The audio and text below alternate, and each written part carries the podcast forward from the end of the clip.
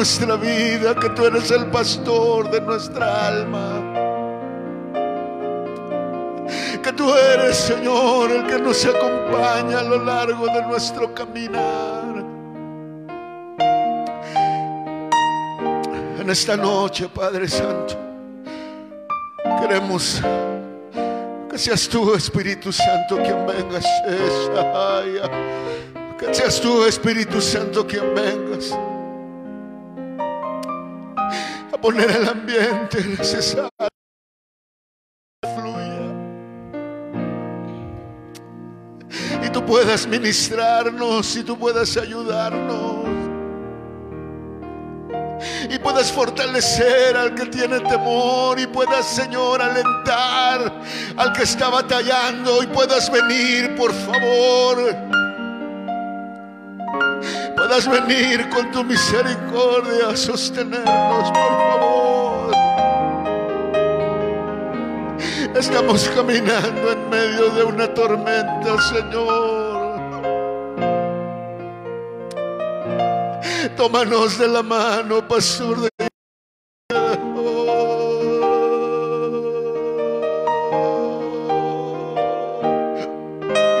y ten misericordia, de los que no te conocen y de nosotros que te conocemos. Ten misericordia de nuestras vidas en este tiempo. Señor, y en esta hora en que partimos el pan de tu palabra, sé tú el que vengas a darnos una porción de tu pan a cada uno de nosotros. Danos una porción de tu pan, Señor, que nos fortalezca. De tal manera, Señor, que podamos levantarnos con la fuerza, con la fuerza de tu nombre, con la fuerza de tu presencia, con la fuerza de tu espíritu, por favor. Y bendice, Señor, los corazones que hayan de escuchar a este vaso. Ven con un carbón. Con un carbón a limpiar. Ven con un carbón a limpiar, Señor. Y danos la porción de tu palabra. Danos la porción del cordero en tu palabra que necesitamos. En el nombre de Jesús. Te lo rogamos y te lo pedimos en esta noche. Ti la gloria. A ti la honra por los siglos de los siglos. Amén, Señor. Bendito eres, Señor Jesús. Aleluya. Bendito es el Señor nuestro Dios. Dios les bendiga a cada uno de ustedes esta noche. Sean bienvenidos a la, a la casa de Dios. Pues ya, a la casa de Dios. Porque aunque estamos transmitiendo, no quiero hacerlo desde una sala, con un vaso de refresco o con un café, porque hoy es día de estar en la casa del Señor. Bueno, vamos a continuar nuestro tema. Los días martes estamos estudiando las puertas de la nueva ciudad. Es un tema que empezamos en el mes de enero. Y gracias a Dios hemos estado avanzando un poquito. Y esta noche quisiera simplemente hacer un repaso, porque es importante. Dice, dijo Jesús que una tilde no perecerá de la ley, que se tiene que cumplir todo. Y cuando nosotros estudiamos eh, el tabernáculo del Antiguo Testamento, nosotros nos encontramos con el diseño que, que Dios le dio a Moisés, pero también con la revelación que el Señor le dio a la hermana Hicks en su tiempo. Y ese tabernáculo, hermano, es un mapa, porque ese tabernáculo nos enseña los grados de crecimiento que podemos obtener si nosotros decidimos crecer. Porque el cristianismo no es para venir a calentar una banca en la iglesia. El cristianismo es para aprender a crecer. Y, una, de mis palabras favoritas, a trabajar espiritualmente. Uno viene a la iglesia a trabajar. Uno viene a la iglesia a levantar el nombre, a bendecir el nombre, a exaltar el nombre, a magnificar el nombre. Y la razón, esa es la razón de los cultos. Hace 40 años, cuando veníamos a la iglesia, no teníamos ningún problema para poder saber, nadie nos lo dijo, pero sabíamos que teníamos que llegar a orar y después de orar venía la alabanza, después de la alabanza danzábamos en medio de la alabanza, después de la alabanza venía la predicación, después de la predicación el pastor nos ponía a orar, orábamos por la palabra y cada uno se iba a su casa y regresábamos al siguiente culto. Eh, la iglesia de la, en la que, crecí espiritualmente fue la iglesia de Mellehualco donde, está, donde estaba la escuela bíblica. Y, y recuerdo que para nosotros los días de culto era el martes, era el jueves, el viernes era oración y el domingo empezaba a las nueve y media de la mañana nuestras actividades, todo el día teníamos actividades regresábamos a, clase de jóvenes y después al culto de la tarde y acababa el culto y cada quien a su casa. Pero, pero lo hacíamos sin que na- nadie nos hubiera explicado en ese momento, como uno lo va aprendiendo al tiempo. Venir a la casa de Dios es venir a trabajar para crecer espiritualmente. Por ello, hermano, quisiera en esta noche empezar llevándolo al libro de Apocalipsis capítulo 14 versículo 1, donde la palabra de Dios habla y dice así, y miré, he aquí el Cordero estaba sobre el monte de Sión, y con él 144 mil que tenían el nombre de su Padre escrito en sus frentes. Estamos, este pasaje habla de un futuro que todavía no llega. Habla de algo que va a suceder y que no ha sucedido. Y, esta, y este pasaje es un consuelo. Es un consuelo, pero a la vez es una advertencia. Porque dice la palabra de Dios que el Cordero estaba sobre el monte de Sión. Y si usted estudia la Biblia, usted va a encontrar que el monte de Sión es el monte que Dios escogió para habitar. Salmo 48 dice, hermosa provincia, el gozo de toda la tierra, es el monte de Sión a los lados del alquilón, la ciudad del gran rey. Porque Dios escogió Sión para habitar. Y cuando en Apocalipsis nos encontramos en este capítulo 14, hermano, déjame decirle, se habrán acabado las batallas. Cuando este pasaje tenga cumplimiento, se habrán acabado las batallas. Se habrán acabado las guerras, se habrán acabado los pleitos, se, habrá acabado todo. Se habrá acabado todo. Pero también es una advertencia, porque habla de un grupo, de un grupo muy pequeño, 144 mil. El día de hoy somos 6.500 millones de habitantes sobre la Tierra. Y si usted a esos 6.500 millones le toma 144 mil, es realmente un porcentaje mínimo. Pero déjeme explicarle, en la vida todo está basado en siembra y cosecho, causa y efecto. Causa y efecto, siembra y cosecha. Así está, así está, así está fundamentada nuestra creación. Ustedes escuchan hablar del famoso karma. Cuando dice, no te preocupes, no te preocupes eh, de lo que te hacen. Mejor preocúpate de lo que tú das, porque lo que tú das es lo que un día vas a poder volver a recibir. Porque esta, esta creación se rige bajo causa y efecto. Y déjeme decirle, eh, eh, a toda acción hay una reacción. En otras palabras, uno en este pasaje encuentra la recompensa. La recompensa haber aprendido un sinfín de cualidades y de características.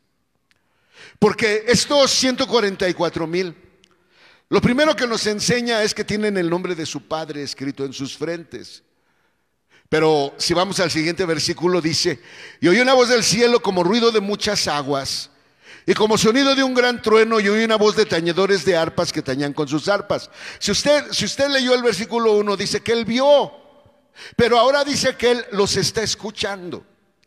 Y lo que Él escucha de ellos es un ruido, es un gritar, es un, es un clamar, es un clamor, es un gritar continuo. Por eso a la gente, a la gente que no le gustan las cosas de Dios, uno debe de decirles, mira, no vayas al cielo, te vas a aburrir.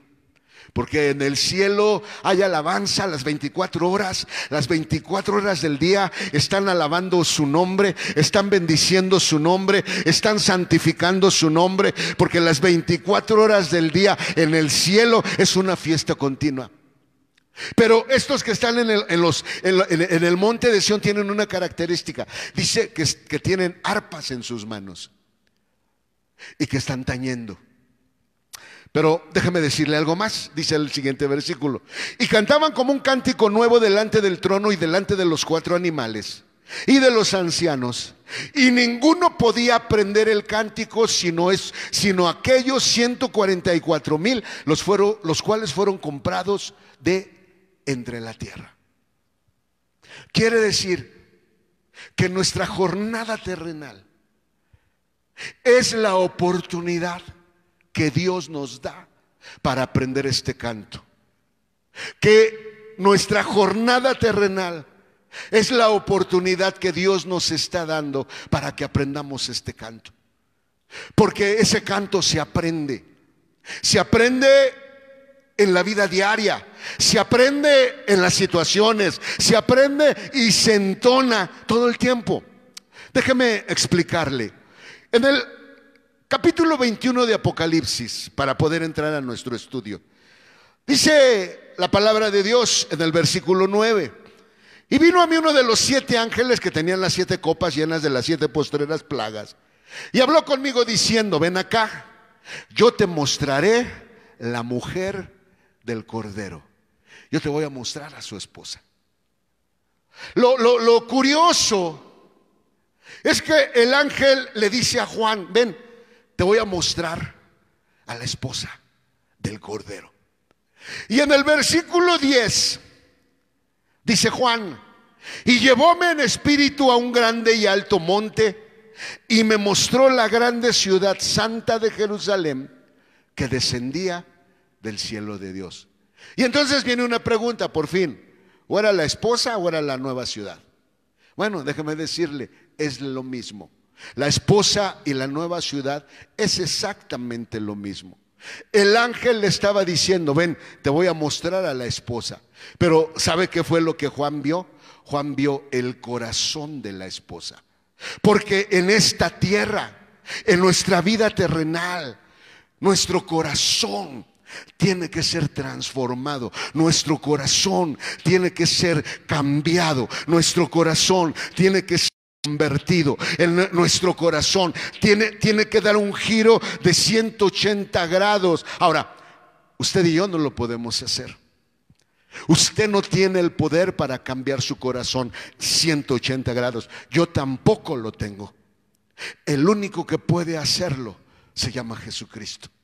Y sabe, entonces, eso me lleva a explicarle un principio que quisiera dejarle claro en esta, en esta, en esta noche, para poder entender y para poder comprender lo que la palabra de Dios nos enseña con el, eh, con el corazón de la esposa. Quisiera por favor que me acompañara, si ustedes tienen ahí su Biblia, al libro de Juan, capítulo 1, y leamos, y leamos por favor al versículo a 12.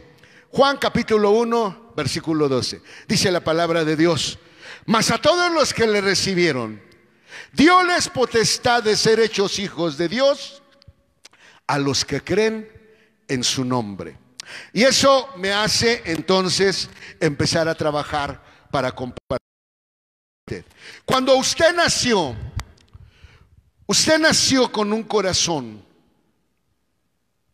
lleno de pecado. Dice Salmo 51, 4, he aquí en maldad he sido formado y en pecado me concibió mi madre. Pero dice este pasaje que cuando nosotros recibimos a Jesús, Nos tenemos el poder de ser hechos hijos de Dios. ¿Qué significa que tenemos el poder? Ah, ok. Miren, déjenme ir a otro pasaje, por favor. Romanos capítulo 10, versículo. Y acompáñeme a leer. Romanos capítulo 10, versículos del 8 al versículo 10. Dice así la palabra de Dios. Mas, ¿qué dice? Cercana está la palabra en tu boca y en tu corazón. Esta es la palabra de fe, la cual predicamos. Que si confesares con tu boca al Señor Jesús y creyeres en tu corazón que Dios lo levantó de los muertos, serás salvo. Porque con el corazón se cree para justicia, mas con la boca se hace confesión para salud. Quiere decir que cuando usted acepta a Jesucristo como su Salvador, usted recibe una promesa. Esa promesa es una semilla de vida. Pero esa semilla de vida, y es ahí en donde participa.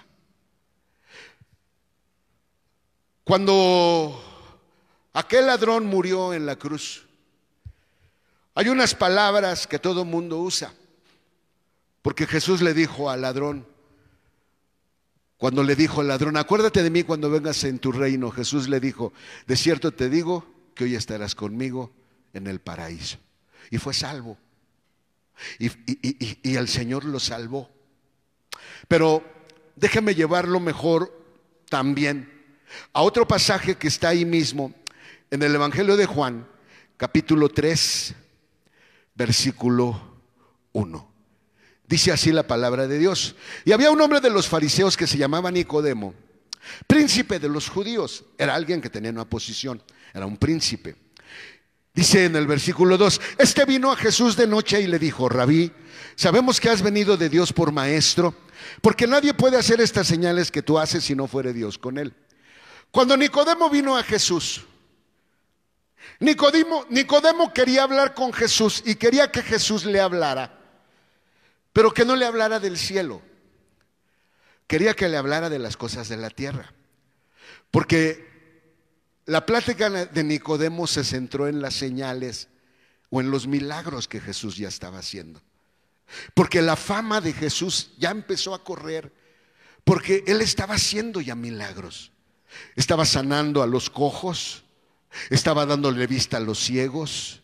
A los mudos los hacía hablar, a los paralíticos los hacía caminar, a los muertos los empezó a resucitar y su fama empezó a crecer. Y entonces viene Nicodemo y le empieza a decir, sabemos que vienes de Dios. Y sabes que, este, oye, este, nadie puede hacer esas señales que tú haces si no es Dios con él. Y entonces Jesús, al igual que para con nosotros, le dice a Nicodemo, Respondió Jesús y le dijo, de cierto, de cierto te digo, que el que no naciere otra vez no puede ver el reino de Dios. ¿Qué significa este nacer otra vez? ¿Sabe qué significa este nacer otra vez? Significa que esta semilla de la promesa empiece a crear fruto. El que no naciere otra vez, no puede ver el reino de Dios. Y le dice Nicodemo, ¿cómo puede el hombre nacer siendo viejo? ¿Puede entrar otra vez en el vientre de su madre y nacer? Y le respondió Jesús, de cierto, de cierto te digo, que el que no naciere de agua y del Espíritu, no puede entrar en el reino de Dios. Lo que es nacido de la carne, carne es. Y lo que es nacido del Espíritu, Espíritu es. Y hermano, quiere decir que cuando usted aceptó a Jesús, usted recibió la promesa, usted recibió la semilla, pero esa semilla tiene que nacer. En otras palabras, tiene que haber una transformación en su vida. Tiene que haber una transformación y por favor, ahorita me lo va a entender cuando avancemos en el estudio. Tiene que haber una transformación, porque esa transformación solo la puede hacer el Espíritu Santo. La sangre de Jesucristo nos limpia. Las aguas del nombre nos lavan. Pero dice una ley, nada se crea, nada se destruye, solamente se transforma y es la ley de la materia. Quiere decir que el Espíritu Santo es el único que puede dar nacimiento dentro de nuestro corazón carnal. Ahora, cuando usted ha tenido ese nuevo nacimiento, entonces Jesús, Jesús nace, Jesús nace, Jesús nace en usted. Pero ese nacimiento no lo da usted. Porque esto es nacido de Dios y no peca, dice primera de Juan. Por ello, hermano, el primer amor no es el nuevo nacimiento. El primer amor es cuando el Espíritu Santo se derrama sobre tu vida y empiezas a hablar en lenguas y empiezas a danzar. Pero cuando estamos hablando de los 144 mil, estamos hablando de un corazón transformado. ¿Por qué? Déjeme explicarle. Estamos hablando del corazón de la esposa. Estamos hablando de lo que la palabra de Dios nos enseña cuando, cuando el ángel lleva a Juan a ver a la esposa y Juan ve la nueva ciudad. Y lo que Juan ve de la nueva ciudad es que dice, y tenía un muro grande y alto con doce puertas, y en las puertas doce ángeles y nombres escritos que son los de las doce tribus de los hijos de Israel. Al oriente tres puertas, al norte tres puertas, al mediodía tres puertas, al poniente tres puertas. ¿Qué quiero decirle con esto? Que cuando su corazón empieza a ser transformado, las puertas de su corazón empiezan a cambiar. Cuando usted empieza a ser transformado por el Espíritu Santo, esto usted no puede transformarlo. Yo no puedo transformarlo. El único que lo puede transformar es el Espíritu Santo. Y, por ello le estoy, le, estoy, le estoy compartiendo este tema que estamos estudiando aquí en la Nueva Jerusalén. ¿Por qué? Porque dice que la nueva ciudad tiene doce puertas. Y esas doce puertas tienen que ver con el gobierno y con la soberanía de Dios. Y para poder estudiar estas puertas, nosotros necesitamos ir al orden original en el libro de números. Por ello, ya vimos en, en las otras clases, hermanos, tenemos desde enero estudiando. Ya estamos a 31 de marzo. Quiere decir que ya pasaron tres meses y solo hemos estudiado tres puertas, que es las puertas del oriente, que es Judá, que es Isaacar y que es Zabulón. Y entonces, en este tiempo vamos a estudiar el libro de Números capítulo 2, versículo 25 porque es el orden que Dios les da en Apocalipsis y nosotros lo vemos en el libro de números, qué tribus son las que van exactamente al norte. Dice la palabra de Dios en números capítulo 2, versículo 25. La bandera del ejército de Dan estará al aquilón por sus escuadrones y el jefe de los hijos de Dan, Ayeser, hijos de Amisadaí.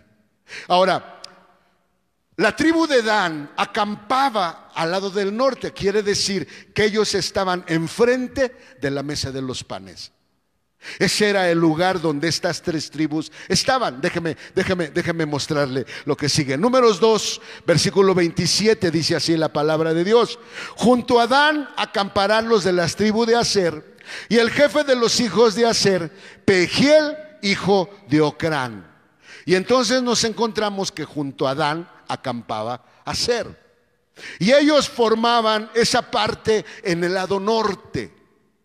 Va a ver qué interesante es estudiar la palabra de Dios y las verdades. Hermanos, este es un mensaje, no es mío.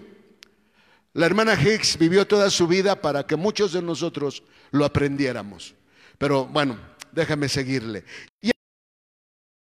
En el versículo 29 de Números capítulo 2, dice así, tribu de Neftalí y el jefe de los hijos de Ira, hijo de Enán. Y entonces nos encontramos con las tres tribus que acampaban al lado del norte, que son Dan, Aser y Neftalí.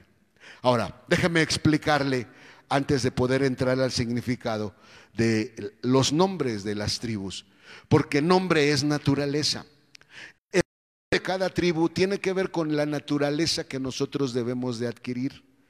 Cuando nosotros hablamos y comparamos corazón carnal con las tribus de Israel,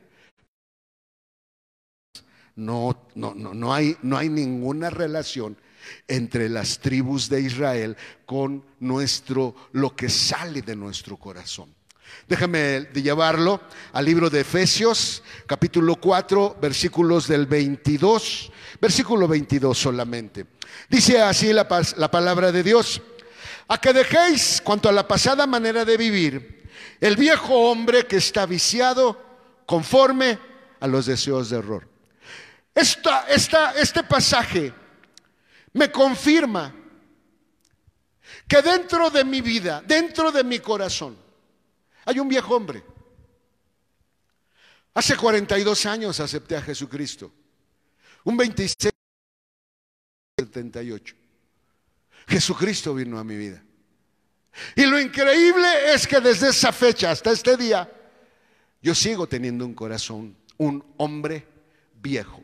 Y entonces déjeme decirle, usted y yo tenemos un viejo hombre. Pero la Biblia lo llama de muchas maneras. Solo quiero mencionarle cuatro, de las cuales la palabra de Dios nos llama a cada uno de nosotros. Para la siguiente cita vamos a Romanos capítulo 6, versículo 6. Dice así la palabra de Dios. Sabiendo esto, que nuestro viejo hombre juntamente fue crucificado con él, para que el cuerpo del pecado sea deshecho, a fin de que no sirvamos más al pecado. Este corazón viejo, ¿sabe a quién le sirve? Al pecado. Este viejo corazón le sirve.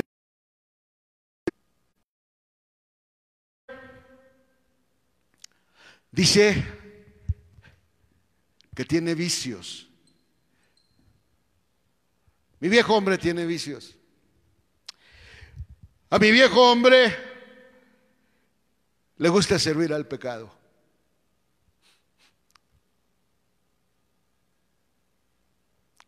Todos lo tenemos. Y esa es nuestra tarea terrenal. Trabajar, trabajar con este viejo hombre, con este cuerpo de pecado. Pero no solo se llama así.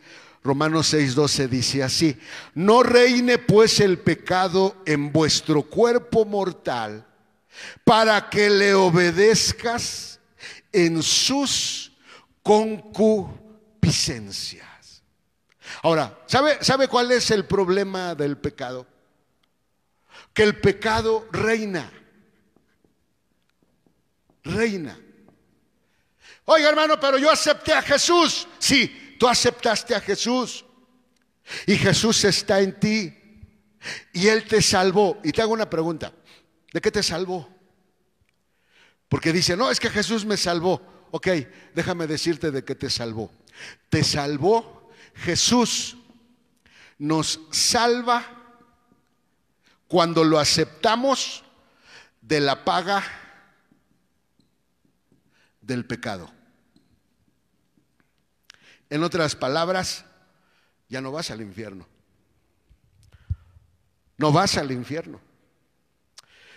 Ah, pero eso no significa que tú creciste espiritualmente.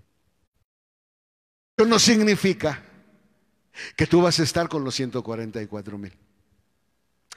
Y eso, de esto es de lo que se trata. Esa es la razón por la que estamos estudiando. Mire, déjame, déjame llevarlo, por favor. Por favor, al libro de Apocalipsis. Si está ahí, si tiene su Biblia. Apocalipsis, capítulo 6, versículo, ah, vamos a leer, versículo 9, por favor. Apocalipsis capítulo 6, versículo 9, dice así la palabra de Dios. Y cuando él abrió el quinto sello, vi debajo del altar las almas de los que habían sido muertos por la palabra de Dios y por el testimonio que ellos tenían. Y quiero hacerle, quiero recalcarle, ¿dónde estaban? Debajo del altar. Ahora, en el tabernáculo del Antiguo Testamento, ¿cuál era el primer mueble? El primer mueble que usted encuentra era el altar, los sacrificios. ¿Dónde estaban estas almas? Dice hermano. ¿Sabe dónde están? Están debajo del altar, están aquí. ¿Qué quiere decir? Fueron salvos, pero no crecieron. Siguiente versículo de ese mismo capítulo, Apocalipsis 6, versículo 10. Y clamaban en alta voz diciendo, ¿Hasta cuándo, Señor Santo y verdadero, no juzgas y vengas nuestra sangre de los que moran en la tierra? Había una mezcla. Había una mezcla de queja y de alabanza.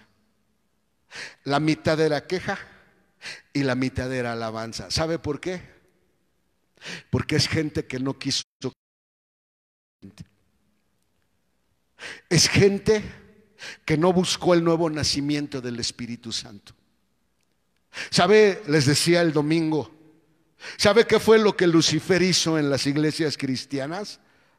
Fue apagar lo único que nos puede transformar. Oh, Usted podrá decir, hermano, pero yo he estado danzando y no pasa nada. No, la obra es secreta. Cuando un bebé se está formando, está formándose en el, en el ámbito secreto. Pero cuando ese niño nace, nace como justo de bendición para el hogar. Es lo mismo. La transformación es lo que el Espíritu Santo hace. Hermano, usted puede ser astuto. Usted puede aparentar, y ahorita, y ahorita me lo va a entender. Pero déjeme decirle, la apariencia tarde o temprano se va a acabar y va a brotar quienes somos realmente. Dar las obras realmente en esta tierra. Dice la palabra de Dios, clamaban en alta voz diciendo, ¿hasta cuándo? Señor santo y verdadero, y vengas nuestras de los que moran en la tierra. ¿Sabe cuál era ¿Sabe qué era lo que ellos pedían? Ellos pedían venganza. ¿Sabe por qué pedían venganza? Porque nunca crecieron espiritualmente. Y se los compruebo en el, en el siguiente versículo. Y les fueron dadas sendas ropas. Vamos a leer todo. Y les fueron dadas sendas ropas blancas y fue les dicho que reposasen todavía un poco de tiempo hasta que se completaran sus consiervos y sus hermanos de ser muertos como ellos. Ahora, lo que dice y les fueron dadas sendas ropas blancas. ¿Saben cómo estaban, hermanos? Estaban desnudos. Estaban desnudos. ¿Sabe por qué estaban desnudos? Porque fueron salvos. Fueron liberados de la paga del pecado, pero nunca crecieron espiritualmente. Quiere decir que no están en el monte de Sión. Y eso es lo que marca la diferencia. Por ello, por ello en esta, en esta noche, al, compartirle a usted estos pasajes cuando dice el apóstol Pablo, no reine pues el pecado en vuestro cuerpo mortal, para que le obedezcas en qué? En sus concupiscencias. Y hermano, una de las cosas que el Señor me ha enseñado y lo he compartido, es que cuando uno le pregunta a un hermano, para usted qué es una concupiscencia, ¿sabe cuál es la respuesta de la mayoría? Todos lo relacionan con sexo, porque eso es lo que hay en su mente. Pero la palabra concupiscencia, allá del aspecto sexual. La palabra concupiscencia significa deseos fuera de orden. Su cuerpo mortal, por, naturaleza, es impaciente. Miren, hasta no lo sabemos de memoria. Aquí juego con ellos. Mas el fruto del Espíritu, bondad, misericordia, bondad, fe, mansedumbre, templanza. No lo sabemos. Porque el tenerlo, porque la misma palabra lo dice en Gálatas, más los frutos del Espíritu Santo. No son frutos ni del viejo hombre, ni del cuerpo de pecado, ni del cuerpo mortal. No, no, no, no, no, no, no, no, no, no, no. Esta naturaleza es impaciente. ¿Y sabe qué es la impaciencia? La impaciencia es la madre de la concupiscencia. He conocido con siervos que van con la hermana Esparza y le dicen, ¿me da un año? y ya no regresa. ¿Por qué? Porque Dios no cumplió sus deseos. Hay gente a la que Dios ha llamado al pastorado, hay gente a la que Dios ha llamado al servicio, hay gente a la que Dios ha llamado para servir en el altar. Y, a lo largo de los años uno se encuentra con gente que dice, no hermano, es que irme a la escuela bíblica es porque los estudiantes son muy... Con muchos hermanos que son estudiantes de la escuela bíblica porque son pobres, pero no son pastores. Porque la pobreza no lo determina el ministerio, no, no, no, no, no. La pobreza lo determina la obediencia al tiempo en el que estamos caminando. Una de las cosas que más nos pesa ahorita es la economía. Acaban de dar ayer las indicaciones que hasta el 30 de abril ¿Sabe cómo está el ser humano? Ah, ah, y el dinero. ¿Y cómo lo vamos a hacer? Y también lo pregunto, ¿cómo lo vamos a hacer? Pero ¿sabe cuál es la diferencia? Que cuando usted aprende que su enemigo a vencer es usted mismo, la vida de su historia cambia. Déjame darle un nombre más, por favor. Mateo 7:26. Dice Jesús, y cualquiera que me oye estas palabras y no las hace, le compararé a un hombre insensato que edificó su casa sobre la arena. Nos están diciendo que no salgamos. ¿Sabe dónde anda la gente? En la calle. ¿Por qué? ¿Sabe por qué, hermanos? Porque tenemos un viejo hombre, porque tenemos un cuerpo de pecado, porque tenemos un cuerpo mortal, porque tenemos un insensato viviendo en nuestro...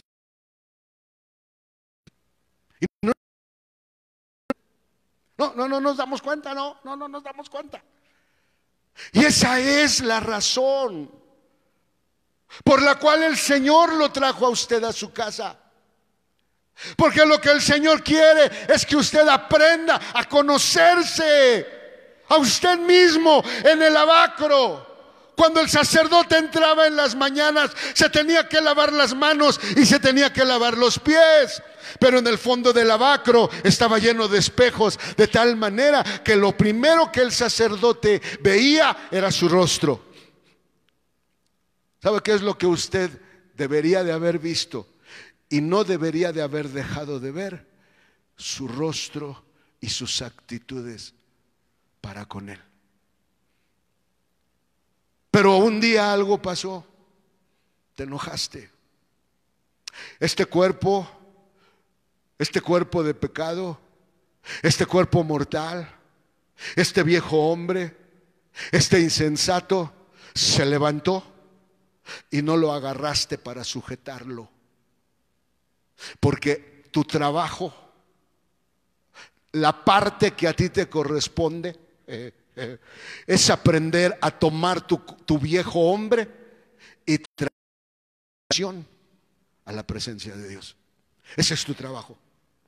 Y el trabajo del Señor es hacer la obra de transformación. ¿Qué quiero decirte con la obra de transformación? Lo que te quiero decir con la obra de transformación es que tu corazón nuevo empiece a crecer. Porque tú no puedes darle nacimiento. Es el Espíritu Santo. Por ello es el culto. Por ello es la iglesia. Pero ¿qué nos ha pasado en este tiempo, hermanos?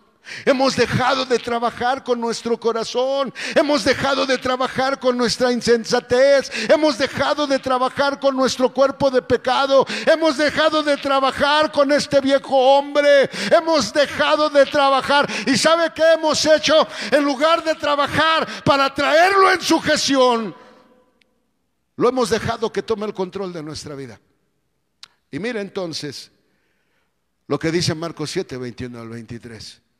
Porque de dentro del corazón de los hombres salen los malos pensamientos, los adulterios, las fornicaciones, los homicidios, los hurtos, las avaricias, las maldades, el engaño, las desvergüenzas, el ojo maligno, las injurias, la soberbia y la insensatez.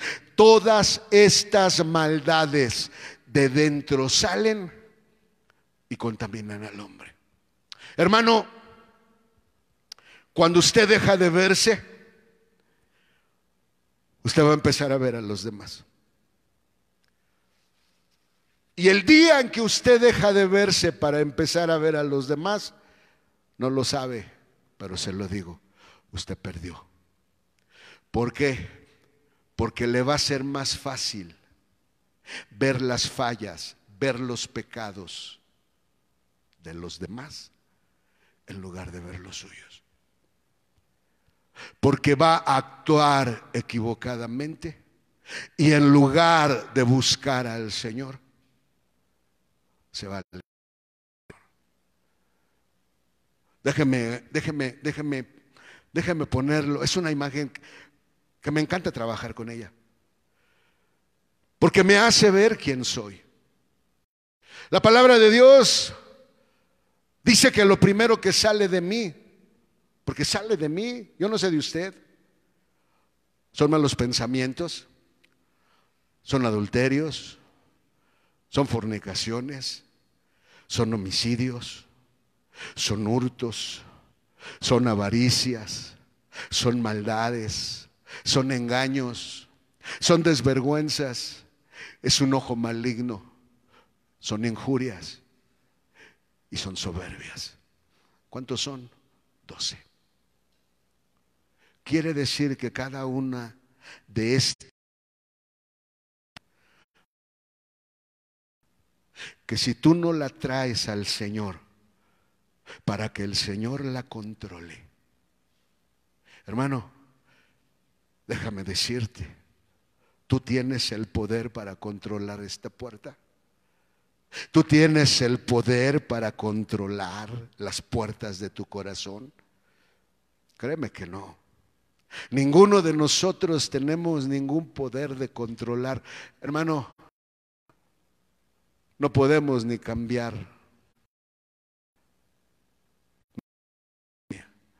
Mucho menos podemos cambiar el interior. Y entonces, déjame decirte, la insensatez tiene sus doce frutos. Tiene sus doce puertas. Por eso, cuando Juan ve a los que están en el monte Sión Juan ve esos 144 mil ahí arriba. ¿Tú crees que él vio? ¿Tú crees, tú crees que él vio algo de eso? No podrían estar ahí. No. Ellos aprendieron a trabajar. ¿Sabes por qué entonan un canto que nadie puede aprender? ¿Sabes por qué entonan un canto que nunca va a poderlo aprender? Porque lo aprendieron aquí. Aquí aprendieron a trabajar con esas doce. Aprendieron a con esas doce puertas. Hermanos, es terrible la condición aún de la iglesia cristiana en nuestros días. ¿Sabe por qué? Porque como hemos dejado de trabajar con estas doce puertas, dentro de las iglesias hay una guerra. Hay una guerra entre unos hermanos contra otros, unos hermanos contra otros, unos hermanos contra otros, unos hermanos contra otros. Recuerdo que llegamos a una iglesia a pastorear hace 20, 20 años, no, 20, 30, años. hace 30 años llegamos a una iglesia a pastorear. La iglesia estaba vacía. Llegaron en el transcurso de los primeros seis meses, llegó la gente que se había ido, las razones no vienen al caso, pero descubrimos que había una guerra entre dos familias. Una de las familias movía a la gente, otra de las familias movía a la gente. Y se armaban unas guerras. Hermanos, ¿qué vamos a hacer? Por ejemplo, les dije un 24 de diciembre, hermanos, ¿qué vamos a hacer para la cena de Navidad? No, pues vamos a hacer esto, vamos a hacer lo otro, vamos a hacer aquello, vamos a hacer aquello. Y empezó la guerra y uno dice, no, mejor les digo qué hacemos. Porque empezó la guerra. ¿Sabe cómo se acabó la guerra? y sé que me, están, me van a ver y me van a escuchar. Uno de ella, de esta familia, se casó con otro de esta familia y asunto arreglado. Se acabó la guerra, pero no hubo transformación de corazones. Porque de lo que se trata tu vida cristiana es que tu corazón se ha transformado. Esa debe de ser la meta cuando tú vienes a la iglesia. Que, que el Señor transforme tu corazón. Que el Señor transforme todo esto que hay en ti. Porque déjame decírtelo, el trabajo del Espíritu Santo es precisamente transformar estas doce puertas. ¿Qué va a poner en lugar de, malos pensamientos? Buenos pensamientos. Buenos pensamientos. Hay una imagen que, a veces uso en mis, en mis clases o en mis predicaciones donde están dos personas saludándose, tienen una máscara en la cara y en la, y en la, y en la otra mano, así hacia atrás, tienen un cuchillo. Pero se están saludando. Porque es una, es, una, es una opinión personal mía. Pero yo comparo a la educación con la cizaña. Somos muy educados. Ves a la persona, ah, hola, ¿cómo estás? Dios te bendiga. Pero se da la vuelta y te lo acabas. ¿Sabes por qué? Porque no ha sido transformado. Porque nuestro corazón no ha sido transformado. Porque en lugar de buenos pensamientos, sigue habiendo malos pensamientos. Una de las cosas que, que, amo, que amo de este mensaje porque lo amé desde el momento en que entré a la escuela bíblica. Es lo que la de presentarnos delante de Dios para saber el lugar al que teníamos que ir a pastorear. Y hermanos, desde que entré a la escuela bíblica en 1983 hasta el día de hoy, yo sigo creyendo que detrás de todas las cosas sigue estando Dios. Y que cuando tú honras la voluntad de Dios, Dios te respalda. Dios está contigo. Dios va detrás de ti. Pero no puedes, no puedes, no puedes, no puedes aceptar mientras no has trabajado, mientras no has trabajado en oración. Hermano, de que vengas a la casa de Dios y te postres y empieces a levantar tu voz y empieces a decirle, Señor, tengo problemas con mis pensamientos, Señor, tengo malos pensamientos hacia esto, hacia aquello, pienso Pienso mal de la hermana, pienso mal de esto, pienso mal de aquello, estoy pensando mal de esto. Señor, lo traigo a tu sangre para que tu sangre que derramaste en la cruz del Calvario, por favor, sangre, por favor, Señor, es ahí a donde traigo esto que brota de mi corazón. Déjame hacerle una observación. Cuando usted y yo estemos delante de Dios, Quizás usted nunca lo ha pensado. La sangre de Jesucristo tiene el poder de limpiar nuestros pecados. Bendita sangre, bendita sangre. Porque dice que si confesamos nuestros pecados, Él es fiel y justo para perdonar nuestros pecados. Y la sangre de Jesucristo nos limpia de toda maldad. Bendita sangre es barrahaya que nos limpia de toda maldad. Una observación. Lo que usted no ha confesado, de lo que usted no se ha arrepentido, escrito. Y cuando esté delante del Señor, le va a decir, hijo, tienes unas deudas. ¿Y qué crees que te va a decir el Señor? Lo que les decía el domingo, ¿crees, crees que el Señor hace? Ay, no, no te veo, no te veo que pecas, no te veo que estás actuando mal. Me hago, el, me hago que no te veo. No, hermano. Dice, si tú has leído Apocalipsis 20, dice que fueron abiertos los libros y fueron juzgados cada uno por lo que estaba escrito en los libros. Quiero decirte que si tú entonces no estás orando, para arrepentirte y para entregar todo lo que brota de tu corazón, tienes un adeudo. Eres salvo, sí, pero no estás siendo transformado. Porque no puedes tener buenos pensamientos. Lo contrario de adulterio es fidelidad.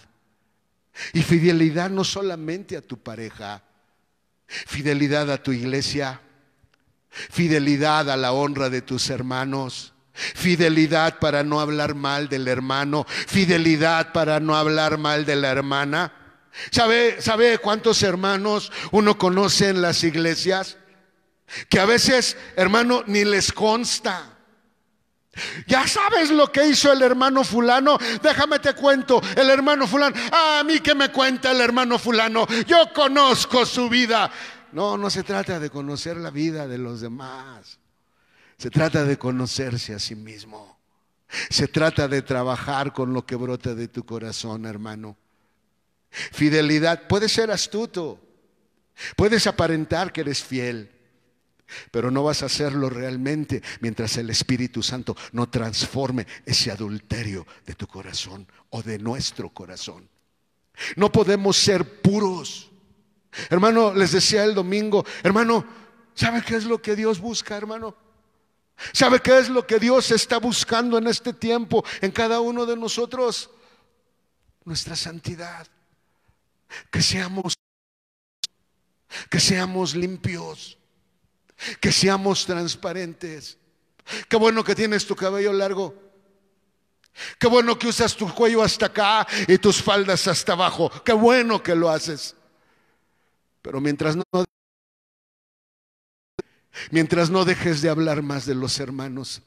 Mientras sigas chismeando, mientras sigas acusando, mientras sigas inventando. ¿Sabes qué, hermano? Solo es apariencia. Solo es astucia. Hubo una iglesia hace muchos años. El pastor cuando estaba el hermano pastoreando esa iglesia, wow, era estudiante de la escuela bíblica. Todas con cabello largo, faldas largas, este, este, este, eh, eh, recatadas. Hermanos, nada más cambiaron al pastor. cortadero de cabello, pantalones. Bueno, ¿por qué lo hicieron? Por astucia, por agradar al pastor. Porque una cosa es que hagas las cosas por educación. Y otra cosa es que el Espíritu Santo transforme nuestro corazón. Y de eso se trata estas puertas de la nueva ciudad. Porque son puertas transformadas. Porque en lugar de fornicación hay pureza, hay limpieza. Limpieza para saludar, limpieza para ver. Limpieza para que cuando estoy viendo las fallas de mi hermano, lo que hago es decirle, Señor, pon tu sangre sobre de él, pon tu sangre sobre de él. Por favor, ayúdalo. Por favor, Señor, ten misericordia. No solamente de él, ten misericordia de nosotros. Hermanos, esto que Dios está mandando sobre la tierra, no, no aprendemos.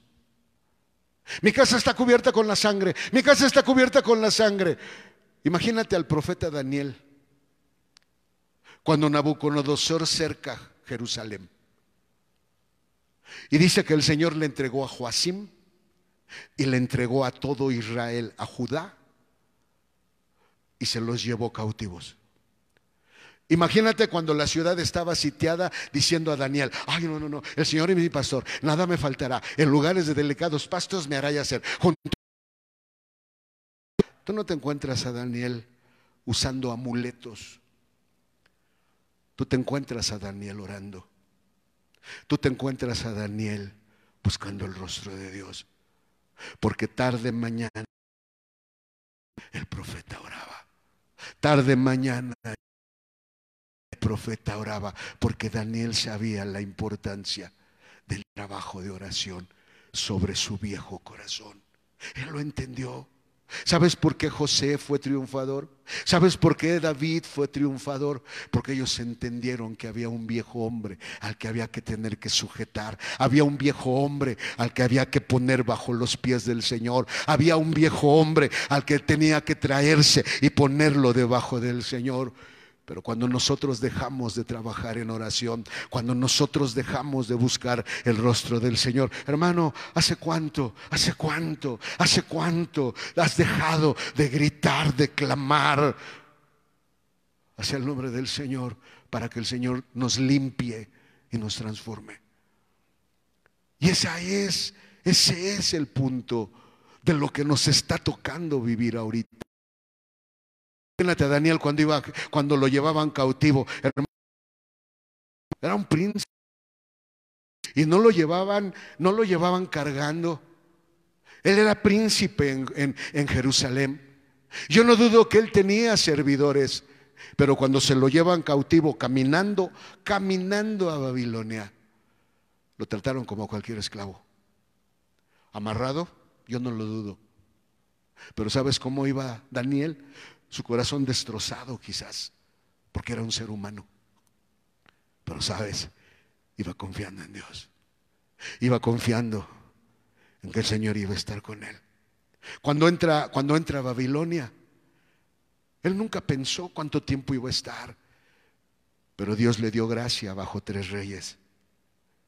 ¿Por qué? Porque aprendió a trabajar. Porque aprendió que en lugar de, tener el homicidio, aprendió a dar vida. Porque en lugar de robar, aprendió a dar. Porque en lugar de la avaricia, aprendió a ser generoso.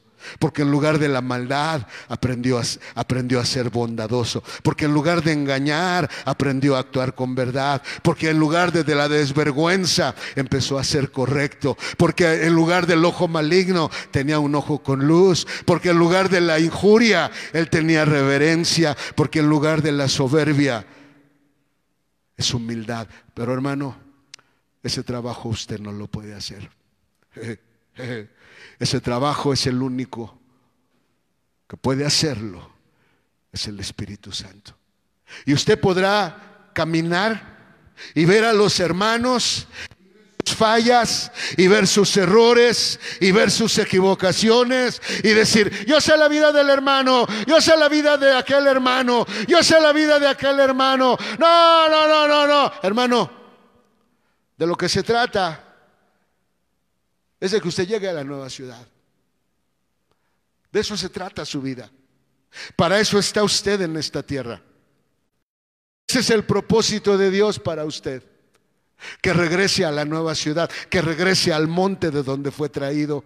Porque Isaías 51 dice, mira la caverna de donde fuiste arrancado, mira, fuiste arrancado de Monte Sión, mira, estás en esta tierra, pero ¿qué lugar vas a querer al final de tu camino? ¿Qué lugar vas a querer? Hermano, déjame decirle, ser cristiano no es ser junior. Dios no tiene hijos consentidos. Dios no tiene hijos consentidos.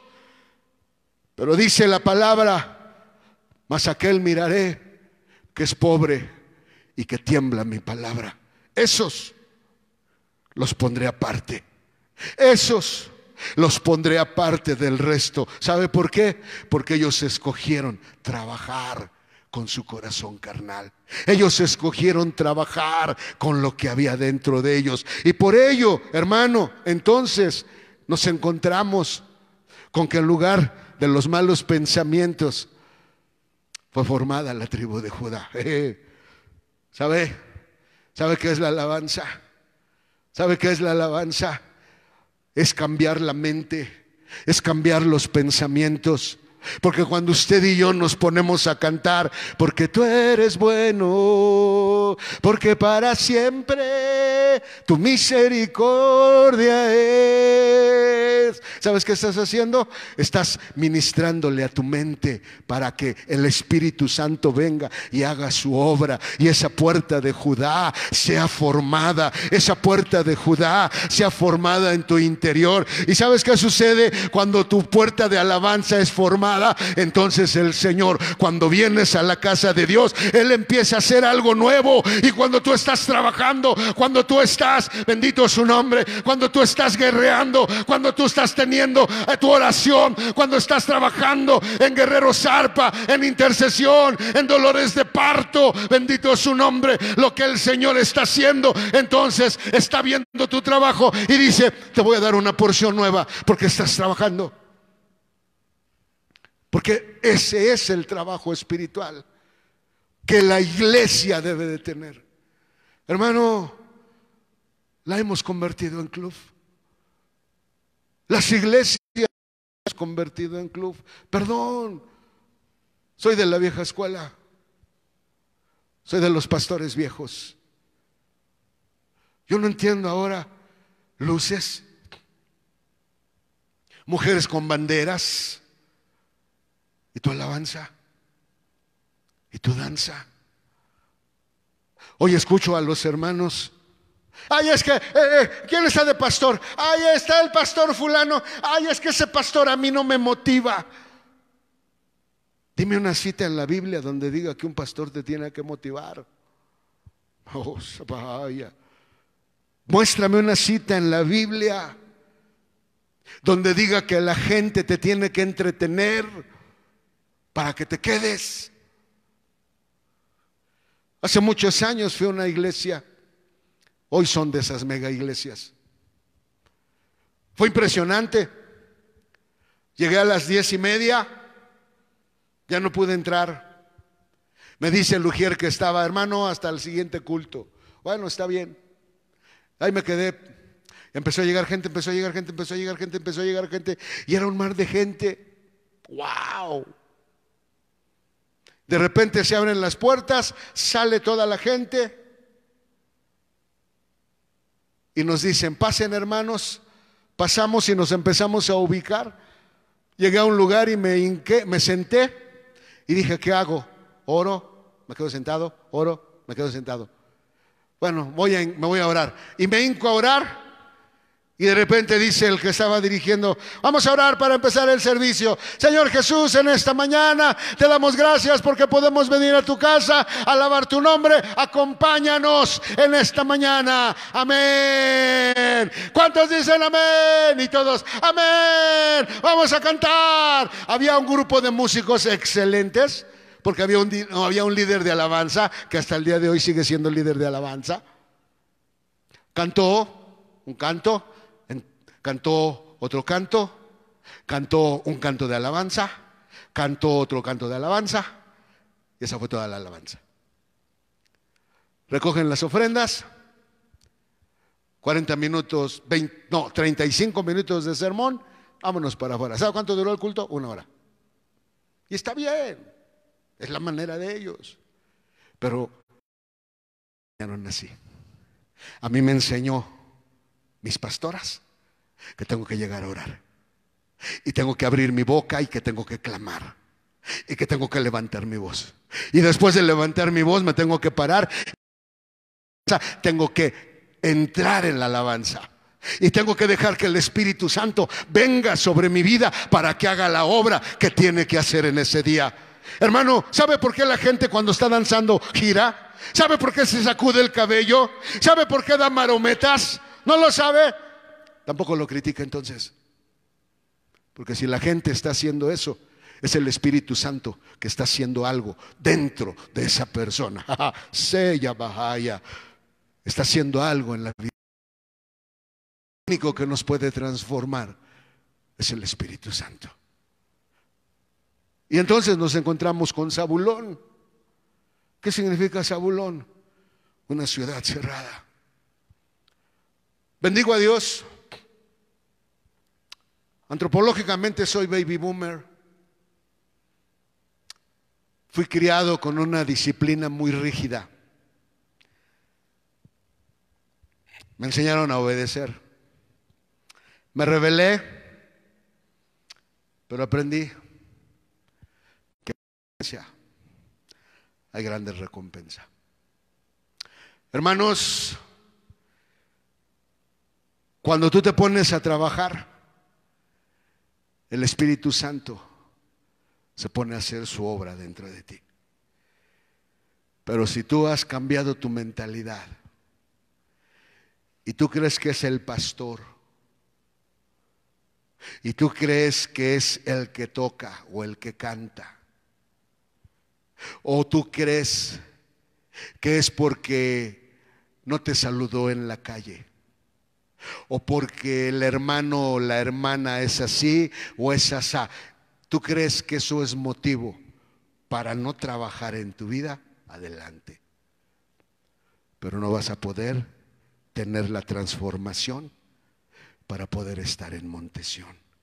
Porque para poder estar en Montesión, tú necesitarás haber trabajado cada día de tu vida. Porque el apóstol Pablo dijo, por ahí escucho que andan algunos ocupados en curiosear. Yo les digo que el que no trabaje, que no coma. No oras, no hay pan. No alabas, hermano, analízate. No oras ni alabas, no entiendes la predicación. Y se te hace aburrida. Ah, es que aquel pastor es poderoso. No, no, no, no, no. El pastor no es poderoso. Estás, no has entendido, no has aprendido, pero esa es otra clase. Esos son los dones de una y los dones de una persona son para ayudarte.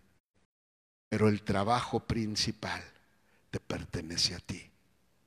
En el libro, quiero, quiero terminar esta noche yéndote que me acompañe al libro de Gálatas, por favor.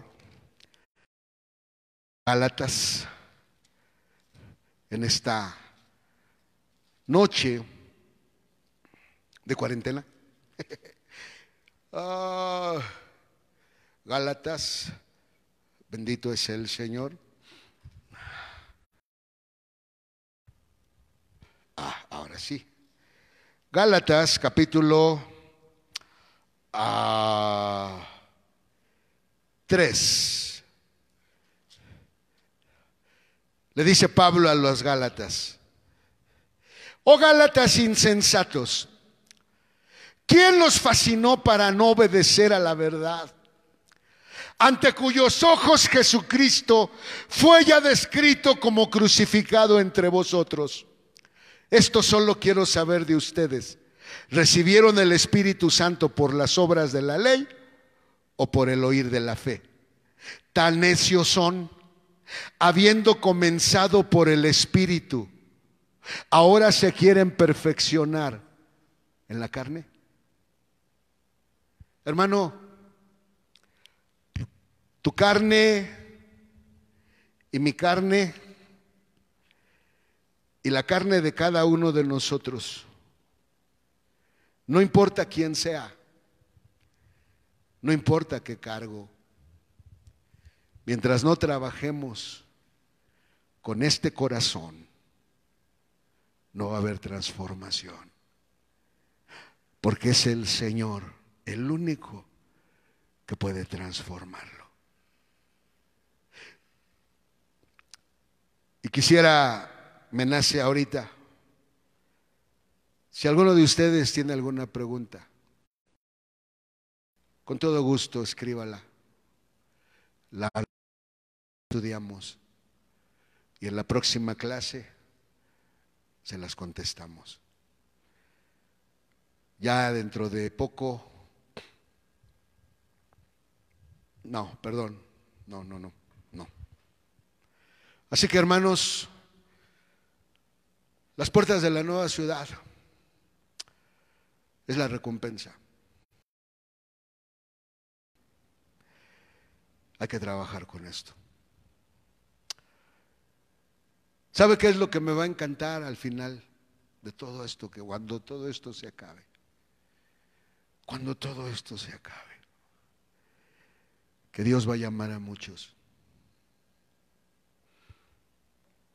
Nunca aparecieron en un programa, nunca tuvieron un cargo. Es más, quizás esta noche alguno de ellos no tiene para comer no tiene para que sus hijos coman. Pero ¿saben qué hacen? Oran con fe. Y siguen amando a su Señor a pesar de lo que sea. Esos, aquel día, aquel día cuando lleguemos, me va a dar mucho gusto verlos. Que el Señor los llame. Los llame y como dice en aquella parábola de las bodas, cuando Jesús dijo, cuando vayas a unas bodas, no procures los primeros lugares. Quédate atrás parado. No sea que si te sientas, venga alguien más digno que tú y le diga el Señor, quítate, ese no es tu lugar, tu lugar es allá. Y entonces aquel Hermano, ¿sabe qué significará escuchar de la voz de Jesús? Bien, buen servo fiel. Sobre poco fuiste fiel. Sobre mucho te pondré. Pero aquel día, aquí no. Aquí te vas a encontrar con gente muy astuta. Déjame, para terminar, para terminar, para terminar me decía alguien de la iglesia, decía alguien de la iglesia, me acuerdo cuando el pastor decía, solo cinco minutos más. Y se tardaba y no entendía cuán feliz era. Porque el día de hoy mucha gente quiere estar en la iglesia y no puede. Está prohibido.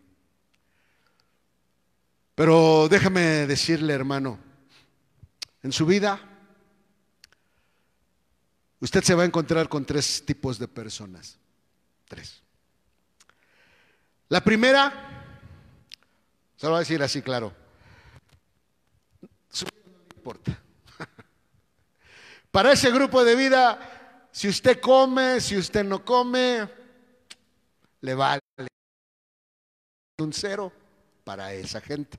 Qué bueno, porque esa gente nunca le va a dar problemas. Pero hay otro grupo de personas a los que les vas a caer mal. A los que les vas a caer mal, les vas a caer mal. Y aunque les regales un carro, aunque les regales una casa, aunque les regales todo el dinero que tú quieras, les vas a seguir cayendo mal. ¿Por qué? Esa es otra historia.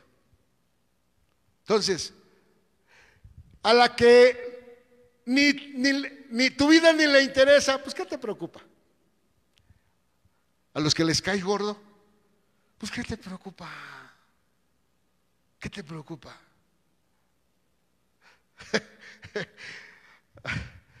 y el otro grupo de gente, los que te aman. Esa gente que te ama, aunque seas el diablo, te van a amar.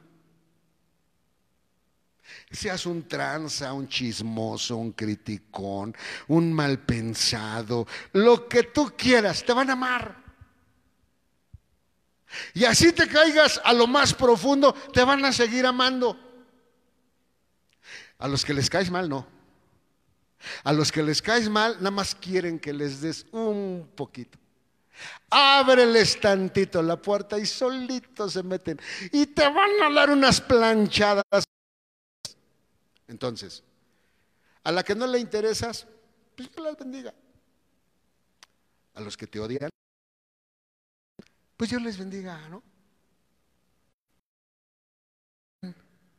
Pues Dios les bendiga. En otras palabras, aprende a trabajar con tu corazón. ¿Te atas con la gente que te odia? Te atas con ellos. Hablan de ti, se las regresas. Te las regresan y te las regresas. Hermanos, pasan 20 años y nadie ha crecido espiritualmente. Nadie ha crecido espiritualmente. Pero ese es otro tema. Pero mientras, hermano, recuerda, para formar las puertas de la nueva ciudad, tenemos que trabajar con nuestro corazón carnal. Tenemos el privilegio, porque es un privilegio trabajar con este corazón carnal. No sé si tú te has puesto a pensar. Mira, dice por ahí un dicho, no sé, un dicho feo, pero mejor no lo digo. ¿Qué prefieres? ¿Venir voluntariamente y entregarle al Señor todo lo que haces mal y que Él te juzgue? ¿O te esperas aquel día y de todas maneras te va a juzgar? ¿Sabes cuál es la diferencia? Que si ahorita te arrepientes, el Señor te levanta y te transforma. Pero si no lo haces, en aquel terrible. Porque, bueno, mejor ahí lo dejo. Hermanos, gracias. Y me dejas orar esta noche por ti. Amado Padre, te damos gracias en el nombre de Jesús. Te agradecemos por tu palabra que es infinita, Señor, que es tan inmensa, que es tan impresionante, porque Padre, de tu palabra, Señor, no podemos acabar ningún tema, no podemos tocar fondo en algún tema, porque nos lleva a otro pasaje, nos lleva a otro pasaje, nos lleva a otro pasaje, y así es toda nuestra vida. Gracias, Señor, porque tu palabra nos lleva a la vida eterna. Señor, esta noche, en el nombre de Jesús, te doy gracias por mis hermanos que nos han visto esta noche. Bendice sus corazones, ayúdalos en su batalla, pero por sobre todo abres, ábrenos el sentido para darnos cuenta que es el tiempo de seguir trabajando con esta estructura vieja, con esta estructura equivocada, con esta estructura que recibimos de Adán, porque tenemos que seguir trabajando, Señor, y sabemos que un día, bendito sea tu santo nombre, porque tú eres el que vas a hacer la obra, tú eres el que la vas a terminar, tú eres el que la vas a completar, y entonces seremos transformados, y entonces, Nuestra vida será decir tu nombre, para alabar tu nombre, para glorificar tu nombre. Te damos gracias en esta noche. Bendice la vida de tu pueblo, Padre, porque te lo pedimos y te lo rogamos en el precioso nombre de Jesucristo, nuestro Salvador. ¿Puede usted ayudarme y bendecirnos esta noche, Jehová? Te bendiga y te guarde. Haga resplandecer Jehová su rostro sobre ti y haya de ti misericordia. Jehová alce a ti su rostro paz en el nombre de Jesucristo. Dios les bendiga. Amén, Señor.